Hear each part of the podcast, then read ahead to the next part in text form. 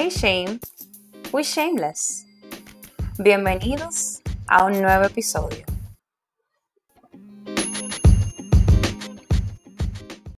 Hello, sean todos bienvenidos a Shameless Podcast. Como les había prometido en las historias de nuestras redes sociales, hoy van a tener una conversación única y exclusivamente conmigo, Joana. Em, y he estado muy, muy expectante de este momento, de realmente poder tener un conversatorio de tú a tú. Porque muchas veces yo pienso que, que es necesario come clean, ser ser honesto y, eso, y tener una verdadera conversación donde we can actually speak our hearts out. Y bueno, el tema de hoy se titula Aún más extraño o weirder, como el comparativo de weird. Y el primer requisito que yo tengo, lo primero que les pido, es que vean esto como una conversación que ustedes tendrían con una amiga o con un amigo porque genuinamente quiero que puedan abrir su corazón, abrir su mente y, sentirse en un lugar seguro y de confianza. Si eres de los que alguna vez te ha interesado entender cómo funciona la espiritualidad, pero no quieres comprometer quién tú eres, tú no quieres comprometer tu círculo social, tu forma de disfrutar, no quieres ser víctima de las críticas, que lamentablemente es algo que a lo que nos enfrentamos con más recurrencia de lo que quisiéramos, o te aterra, esto me da mucha risa, convertirte en insumo de las páginas de memes. Todos hemos visto cómo eh, lamentablemente la religión cristiana y otras religiones se, utilizan como motivos de burlas. Y nosotros muchas veces, aunque sea de nuestra propia religión, que sea el chiste, pues también nos reímos. Y, la verdad que cuando uno está del otro lado, um, it's not as fun, you know, es un poco incómodo. O simplemente tú no quieres apartarte de lo que tú entiendes que es tu identidad. Tú dices, conchale, yo soy como soy, eso es lo que yo he escuchado un millón de veces. Me gusta como soy, yo entiendo que yo no tengo nada que cambiar. Y, eso se traduce a, no querer rendir lo que tú entiendes que, que has construido como tu identidad. Primero yo quiero decirte que todo cristiano, y especialmente nosotros como jóvenes, hemos pasado por eso y todos en algún momento nos hemos sentido extraños. No lo voy a maquillar. Y lamentablemente, vuelvo y repito la palabra lamentablemente, porque no debería ser así. Incluso desde el respeto debería haber una barrera con eso, aunque, aunque no se practique la religión, pero es una realidad. Es una realidad. En nuestra edad es bastante incómodo eh, profesar esto a cualquier religión sin que hayan comentarios eh, no deseados y sobre todo no solicitados. Pero antes de hablarte a ti que te has identificado con este pequeño briefing, con ese pequeño perfil que construí, quiero que tengas en mente que desaprender es más difícil que aprender, que romper con la inercia es más incómodo que quedarte en reposo. Por lo que yo necesito que tomes unos minutos para tú formatear todo lo que pueda alojar tu mente, que tú sabes que no, pero no entiendes de ser cristiano. O sea, todo aquello de lo que tú quizás te has reído en el pasado, de, que, de lo que tú quizás te has burlado en el pasado, o que simplemente lo has visto y te parece como raro. Yo quiero que tú tomes el tiempo que dure esta enseñanza y me prometas que lo vas a ver con un ojo totalmente unbiased.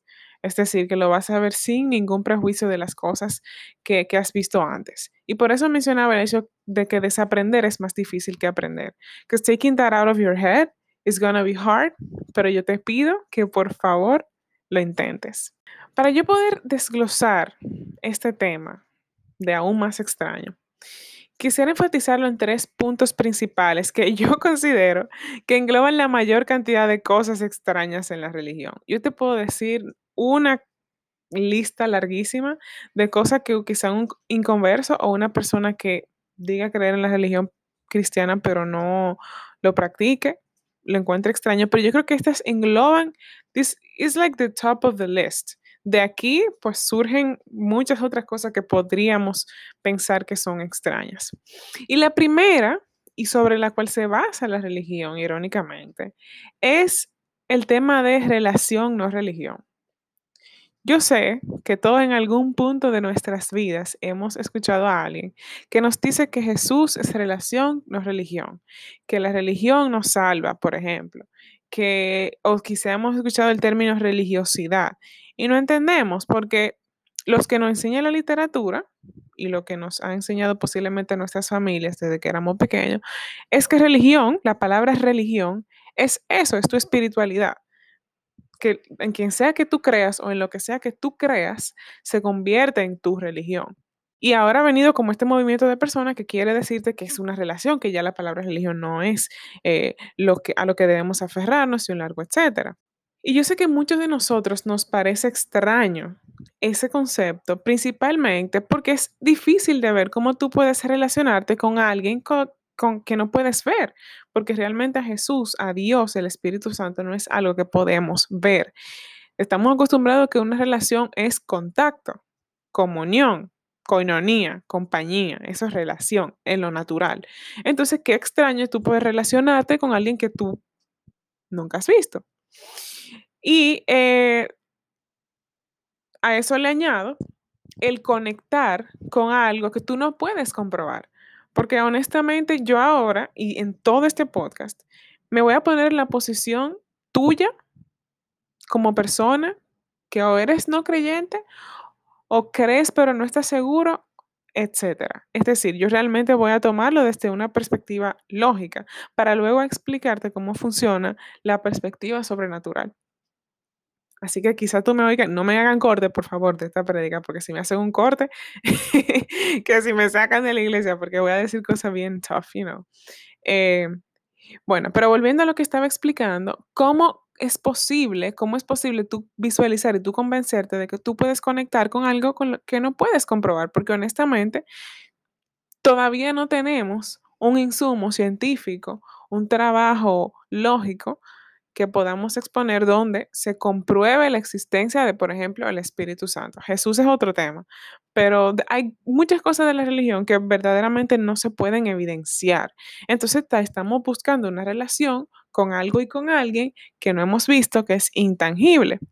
Y quizás traer esta pregunta sobre la mesa sea un poco controversial, porque esto es un podcast cristiano, donde se supone que hablamos y explicamos sobre el amor de Dios, pero a mí se me reveló antes de preparar este tema que yo no gano nada tapando el sol con un dedo y dejando de investigar la raíz de tu inseguridad. Si realmente eso es lo que piensas, tú tienes derecho a pensarlo. Y posiblemente como mencionaba anteriormente, es lo que has aprendido a pensar de manera crítica. Entonces, if I don't address your problem desde la raíz, no voy a tener forma de solucionarlo. Y por eso traigo todo y voy a seguir trayendo temas controversiales a la mesa. That being said, cuando decimos todo lo que yo he mencionado previamente, puede parecer como místico, como algo extraño. Es ese algo que yo no puedo ver, que no puedo comprobar, que si alguien ever asks me, what does it, it means? Entonces yo no tengo forma de, de explicarlo porque la verdad que es algo que es intangible. Pero quiero decirte lo que es aún más extraño que eso. Más extraño que eso es poder vivir una vida feliz a pesar de los cientos de obstáculos que tenemos a diario. Más extraño que eso de relación, religión y no sé qué, es ir despidiéndote poco a poco de todas tus inseguridades porque aprendes a entender tu valor. Todavía más extraño es tu poder cancelar una por una las palabras negativas que han declarado sobre ti. Todavía más extraño es poder conocer tu propósito en esta vida. Porque yo sé, and I'm gonna go all friend here, ya se fue la Joana predicadora y viene la Joana empática y la que es tu amiga aunque nadie lo dice, aunque es un tema quizá tabú. Ahora nuestra generación que está acostumbrada a que si emprendedor, que si hago ejercicio y tengo hijo y tengo perro y tengo proyectos y tengo viajes y no sé qué, hay una gran cantidad de personas que no saben qué hacen en el mundo. O sea, que realmente viven una vida y no entienden cuál es su propósito, no entienden quizá cuáles son sus, eso, sus fortalezas, a qué han sido llamados, cuáles son sus talentos, cuál es su propósito en general en la vida. Todo el mundo lo siente y le preocupa, pero nadie lo verbaliza. No sería extraño, tú no piensas que sería súper extraño que tú puedas tener esa parte que tanto te ofusca, que tanto te molesta de tu vida, all figured out. Con esto yo quiero invitarte a permitirte experimentar aquello que aunque te parece raro, puede ser la solución a todas las preguntas que tú tienes en tu mente y en tu corazón. Y yo de verdad espero y le pido a Dios que ustedes puedan ver el contraste que yo quise crear con toda esta explicación. Es cierto, yo no te lo voy a negar. Es cierto que de primera mano es un poco raro tú poder entender lo que es una relación con Dios versus lo que ya tú conoces, que es una religión, una tradición. Pero lo que yo quiero decirte es que quizá no tengas nada que perder. Intenta perseguir esa religión y tú vas a empezar a ver cosas que son todavía más extrañas. Y te hablo desde mi testimonio propio. Because again, tú que me oyes y que eres joven, I know your struggles. I've been through things. Igual que tú, porque mi vida no es perfecta, porque lamentablemente no conocía a Cristo como lo conozco hoy desde siempre. La verdad es que hay cosas que nos hieren, hay cosas que nos dicen que nos marcan. Si yo te invito a hacer un ejercicio de cerrar los ojos por dos segundos y pensar en lo más horrible que alguien te ha dicho, yo te aseguro que tienes forma de recordarlo. Que tú sabes que hay cosas que han dicho de ti, que han asumido de ti, incluso calumnias, cosas reales y otras que no son reales, que te han herido, que te han dolido y que están ahí. Y todas esas son las cosas que a través de tener una relación con Dios, tú puedes eliminarlas de tu vida. And it sounds super weird, and I know. Because again, si eso es un recuerdo, si eso está ahí, si eso pasó, ¿cómo es posible que yo relacionándome con no sé quién, que ni siquiera puedo verlo, esto se cambie? Trust me. Try. Inténtalo. Porque una vez tú conozcas lo que es una relación con Dios versus lo que tú has aprendido de que es una religión, de hacer, cosas repetitivas, de hacer cosas porque papi y mamá me obligan o porque así que se supone que tienen que hacer, cuando tú pruebas lo que es relación, todo aquello en tu vida que tú entiendes que puede ser mejorado, va a ser mejorado. Porque eso es lo que Él te promete. Él no te promete que tú vas a ser perfecto. Él te promete que tú vas a ser a imagen y semejanza de Él y que cada día tú vas a tener la posibilidad de ir deconstruyendo todo aquello que no funciona para ti, que nunca ha funcionado, que te ha herido y que te ha dolido, de dejar eso atrás y darte la oportunidad de avanzar con una perspectiva distinta. Y si tú me dices, bueno, ok, me convenciste, you got a point, I have nothing to lose, I might as well try. Entonces, ¿cómo lo hago? Y aquí viene la segunda cosa que les parece súper extraña principalmente la gente eh, en la edad que yo tengo, que me siento muy vieja, por cierto, tengo 25 años. Esa cosa extraña es la necesidad de la iglesia. La palabra en sí es como densa. O sea, yo no sé si a ustedes les ha pasado que ustedes van a un coro y dicen, ah, que yo soy cristiano, ah, tú eres ese de la iglesia, ay, fulano, fulano siempre está en la iglesia, no sé qué. Es como algo como, se sintiera como un compromiso, como si fuera ir al trabajo, como si fuera hacer una diligencia, la iglesia. Porque así lo vemos como jóvenes, como ese lugar donde you have to be perfect, you have to do all these things que te, piden que hagas, tú tienes que miss all the fun y no sé qué. Y, y, yo necesito estar en la iglesia, like, no, you know, esa es una de las cosas que se interpone cuando uno quiere darle el chance a la espiritualidad, una de las cosas que nos parece bastante extraña, bastante rara. Y, y quiero empezar a deconstruir este tema haciendo énfasis en las veces inmesurables que hemos escuchado a personas decir que creen en Dios, se consideran espirituales, pero no creen en la iglesia. Y yo creo que mi única respuesta a eso, this is so fun because this is everywhere in TikTok. Are you okay? o sea, and I don't mean this in an offensive way, pero al igual que todo el mundo, en algunos ministerios, lamentablemente, no, las prácticas no son buenas, you know. No siempre las iglesias a las que tú vayas, los líderes que tú conozcas, van a ser buenos embajadores del mandato de Dios. Y yo puedo entender de dónde vienen los prejuicios de que la iglesia es un lugar tóxico, que la iglesia es un lugar que no es necesario y un largo etcétera. Yo entiendo de dónde viene eso. Por eso te pregunto, ¿are you okay?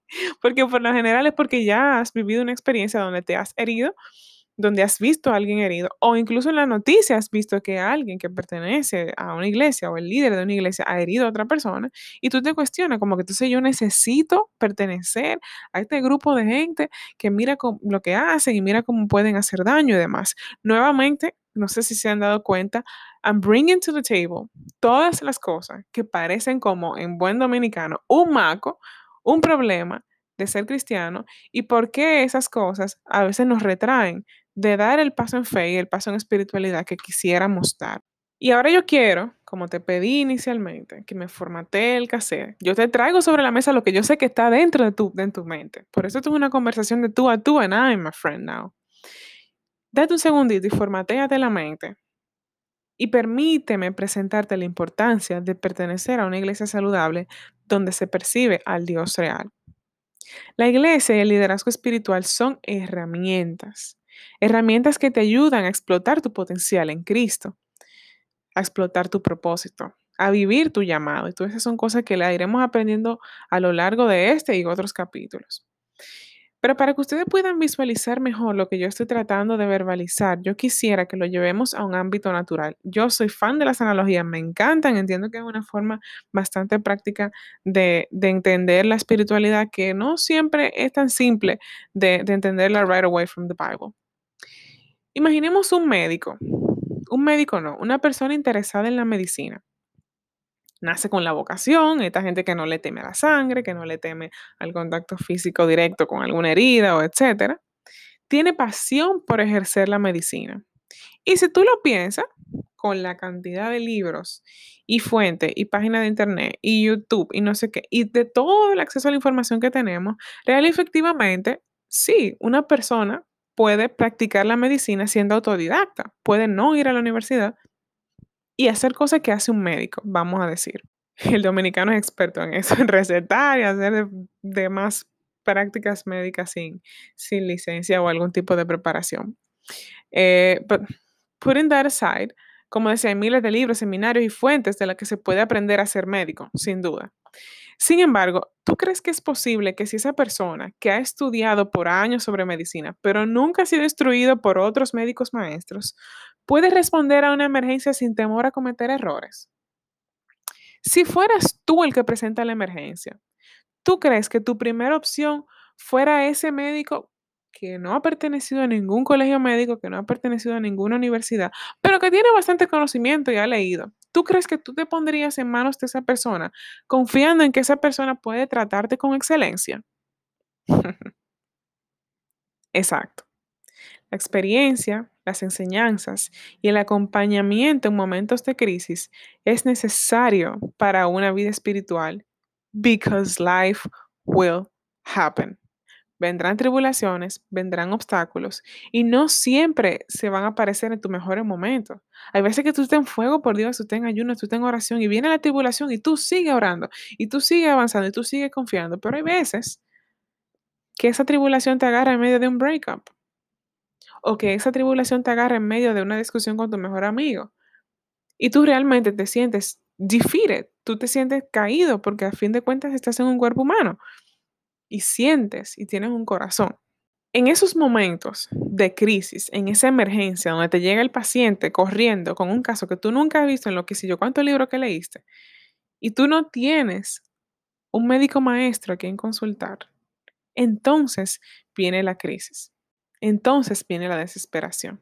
Y quiero que realmente puedas conectar con la analogía que te estoy haciendo, porque si lo entiendes, podrás valorar lo que significa tener una familia en una iglesia, en un ministerio, cuya visión esté alineada a la tuya.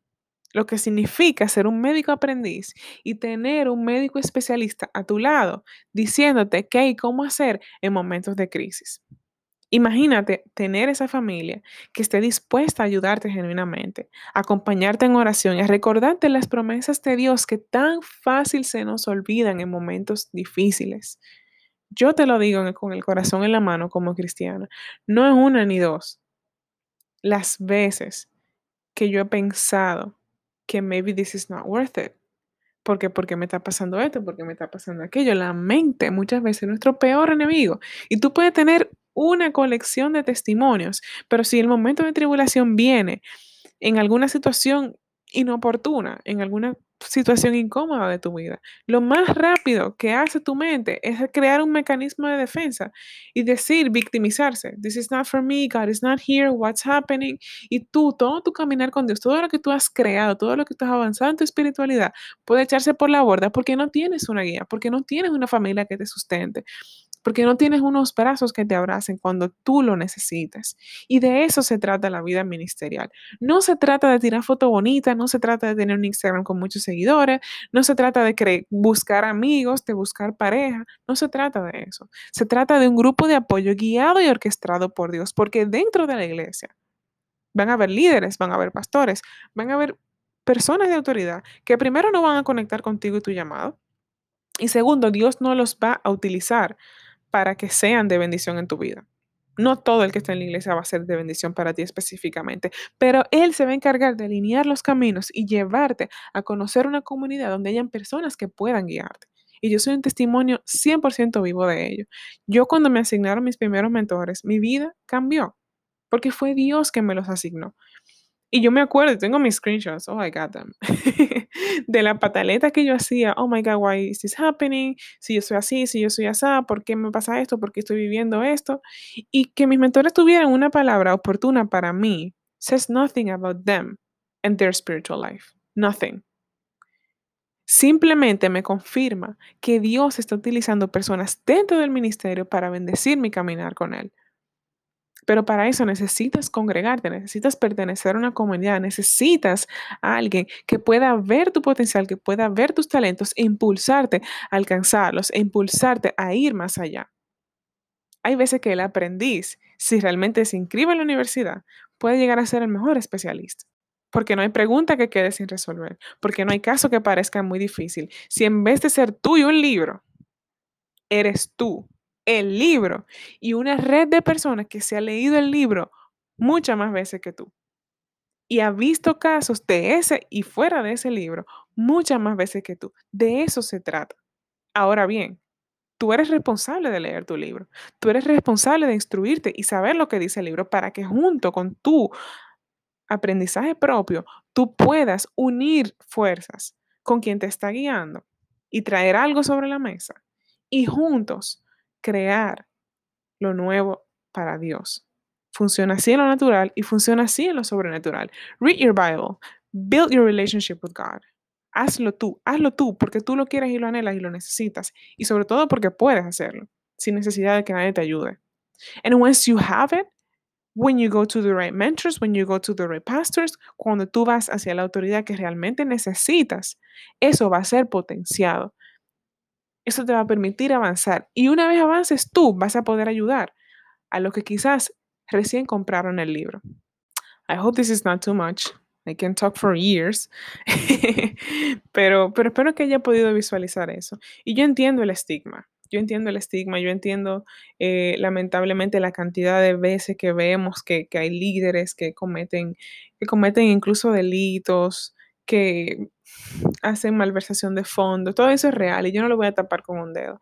Hay personas que caen en religiosidad y quieren decir, ay, eso es blasfemar y no sé qué, que esa persona ha dedicado su vida así, pero también ha hecho lo malo. Y eso ha pasado en todas las iglesias, todas las denominaciones, me refiero a todas las iglesias, perdón, en todas las denominaciones ha habido un mal embajador de la creencia. Y lamentablemente, I don't know why, de un millón de pastores, un pastor peca y ese es el único que la comunidad inconversa mira y utiliza para satanizar la relación con Dios. Come on, let's be objective, tú sabes. Hay veces que repetimos como papagayo lo que oímos. Oímos que, bueno, que el pastor que comete cierto delito contra las niñas y no sé cuánto, y por eso es que yo no soy cristiano. Seriously. Tú vas a un médico, el médico no te trata bien y ya por eso tú renuncias a la medicina. I'll just die without even checking on anything porque ese médico fue falso, ese médico, entonces yo no creo en la medicina. No, bro. There's a lot of great doctors out there. You just have to go to the right one. Y eso aplica con la vida ministerial y con la iglesia y con la comunidad y la familia que encuentras en la iglesia. Yo personalmente, como dije, como dije he sido bastante bendecida eh, en ese aspecto. Eh, shout out to my mentors. bueno, Ya para ir cerrando, quiero traer lo último extraño, que entiendo que, que completa eh, pues esta trilogía de, de, encabezados de cosas extrañas. Y esas serían las etiquetas sociales. La realidad nuestra como jóvenes hoy es que uno de los principales obstáculos de nosotros vivir una vida en Dios es el tema de las etiquetas sociales, de lo que es la definición de tu identidad. Yo sé, and I might as well be guilty of this, yo sé que muchas veces cuando uno habla con una persona cristiana y le pregunta sobre su vida personal, sobre eso, sobre su perfil como persona, lo primero que dice, ah, yo soy cristiano, yo voy a la iglesia, y el que no entiende mucho, el que no se identifica o el que no le interesa eso, pues bueno, right away, tú sabes, repele, concho, pero una persona es más que su religión. Yo creo que eso no sería lo primero que yo digo o no sé cuánto, y eso es entendible. Pero el choque que te genera eso es que tú piensas que esa persona define su identidad a través de su religión, a través de lo que entiende que profesa como religión. Y, y eso es algo que parece raro momentáneamente, porque luego de que tú realmente conectas con ello, no necesariamente eso tiene que ser lo primero que venga a tu boca cuando tú vas a, a, describirte a ti mismo, cuando tú vas a darte a conocer con alguien, pero it becomes a great, great part of your life.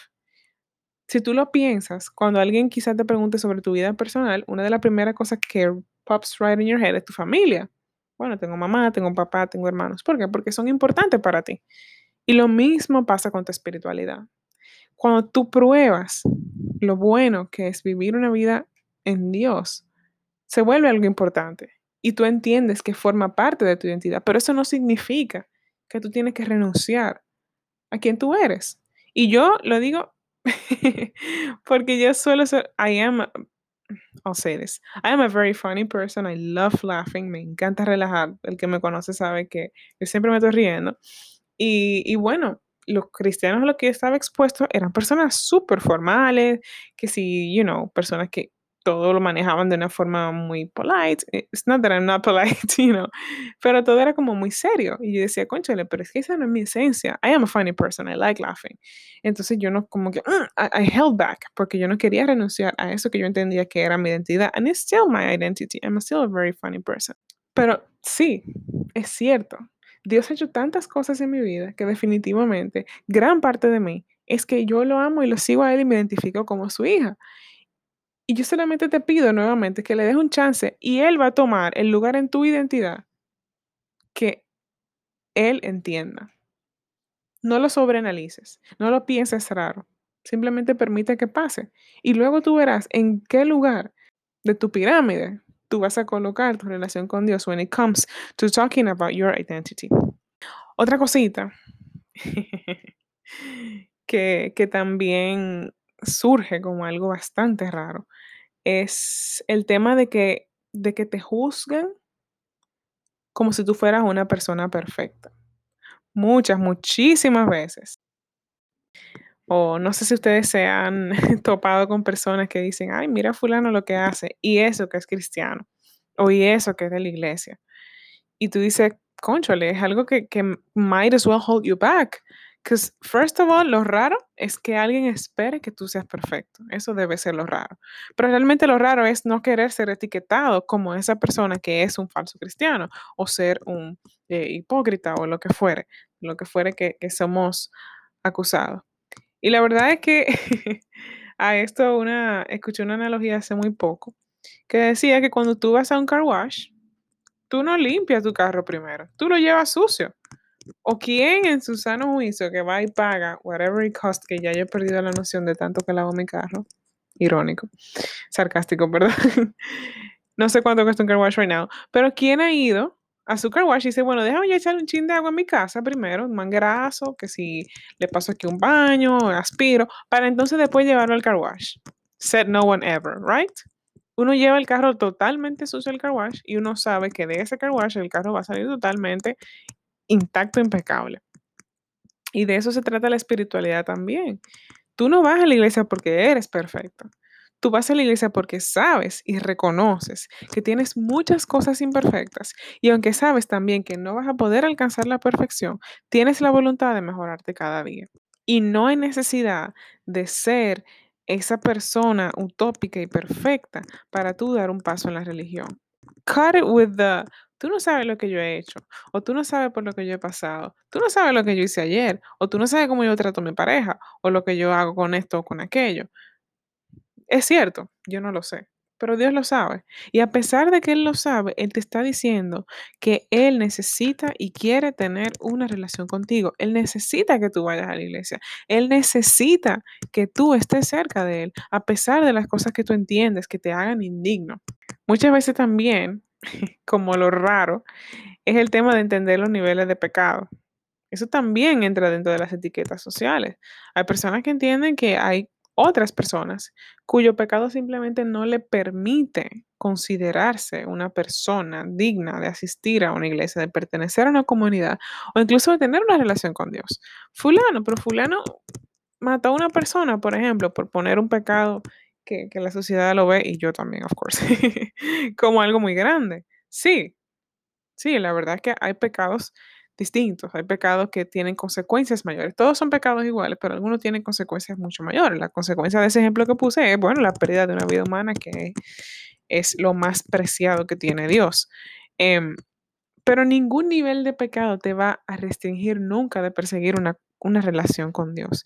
Entonces, si bien es cierto que es raro, que es extraño, querer ponerse, como quien dice, en la boca del lobo y permitir que todas e, esas etiquetas sociales sean asignadas a nosotros y que por ende tengamos que posiblemente pasar, sufrir, padecer por esas, esas em, etiquetas sociales mal puestas.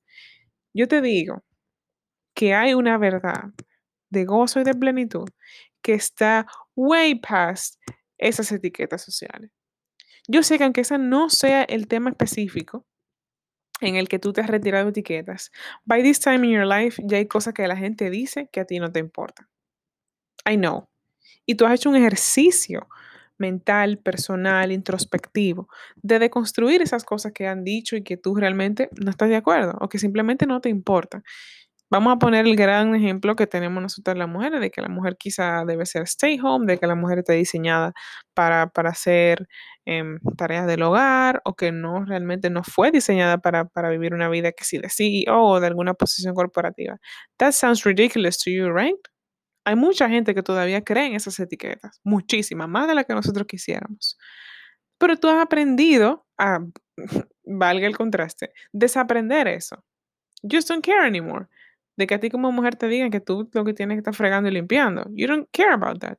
Tú como quieras vas, persigues el degree, estudias, te gradúas, buscas el empleo, porque ya tú entiendes que esa etiqueta no te define. Y eso mismo puede pasar con tu espiritualidad. Lo que la gente pueda decir de ti como cristiano, como, como persona que está buscando de Dios, lo que la gente quiera esperar de ti como persona que, que le ha dado una oportunidad a Dios, is their issue, not yours. Tu tema, tu tema es perseguir una relación con Cristo. Eso es lo único que debe preocuparte. Y como decía, es raro someterse voluntariamente a que lo etiqueten así. Es súper raro. Pero más raro es missing out on everything that he has to offer just because someone is going to say something about it.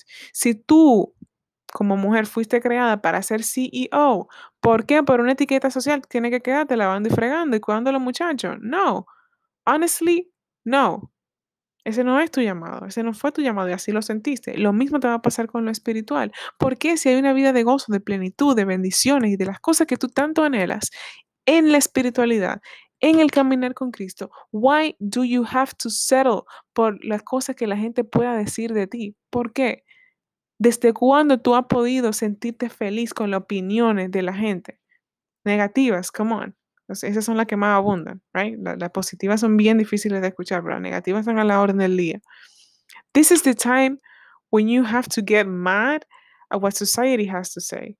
Y tú tienes que reconocer que has dejado que por muchísimo tiempo sean los comentarios los que creen y construyan tu vida. Muchos somos esclavos de los comentarios. And I, know, I don't know why I'm saying this, porque realmente quizás se pueda interpretar como que se fue un poquito del tema. Pero corta con eso. Corta con eso. Hay un dicho que a mí me encanta, me fascina, siempre lo repito. Y es que la gente se preocupa por su reputación por tener dinero y poder, cuando eso no le importa a quien te ama y a quien no te ama le importa menos. Entonces, si ya tú estás claro que todo el que emite esos comentarios no es una persona que te ama, no es una persona que vela por tu bienestar, so then leave that behind and pursue what your heart needs, pursue what your life needs. Persigue ese cambio, cánsate de estar igual, cánsate de que todo sea siempre como como como fulano lo dicta para mi vida y persigue lo que tu corazón anhela, que Dios lo tiene para ti. Y quiero cerrar esto yendo a, la palabra en Salmos 16, 11. Y dice, me mostrarás la senda de la vida. En tu presencia hay plenitud de gozo, delicias a tu diestra. Listen carefully. Para siempre. Es cierto, yo sé que el mundo te va a poder ofrecer muchísimas cosas que tú vas a creer que son power, que son buenísimas. Muchas están ligadas a los placeres, otras están ligadas a, lo que uno entiende que son logros. Hay muchísimas formas en las que el mundo tiene para gozar. Pero si hay algo que todas esas cosas tienen en común es que ninguna son para siempre. Nada de eso es para siempre. Todo lo contrario, suelen ser bastante efímeras. Y hoy yo te digo, date la oportunidad de que tu felicidad tenga una etiqueta de para siempre, de que tu gozo tenga una etiqueta permanente, que ya cánsate, cánsate de que sea volátil tu felicidad, cánsate de que sea volátil tu estabilidad, tu salud mental, de que sea algo de momentos, de que sea algo circunstancial y persigue eso de manera permanente. De verdad yo espero que este podcast, que este conversatorio haya impactado tu vida. Es mi interés, es mi deseo que haya podido llegar, aunque sea a una vida con este mensaje. You have nothing to lose. Whoever is listening, you have nothing to lose. Dale una oportunidad a Jesús, una sola. Y Él te va a demostrar las cosas preciosas que Él tiene guardadas para ti, que por no querer maybe commit to, to any community, por huirle a las etiquetas sociales, por no entender lo que es una relación con Dios, le has huido por mucho tiempo. This is the calling you need. This is the eye opener you needed. Lo traje a ti con muchísimo amor. Dios te bendiga. Gracias por escucharnos. No te olvides de buscarnos en nuestras redes sociales como Shameless Pod, buscarnos en YouTube, Spotify. Estamos aquí. We love you y un besote. Gracias por acompañarnos en este episodio de nuestro podcast, tu podcast Shameless. Y recuerda, no te avergüences.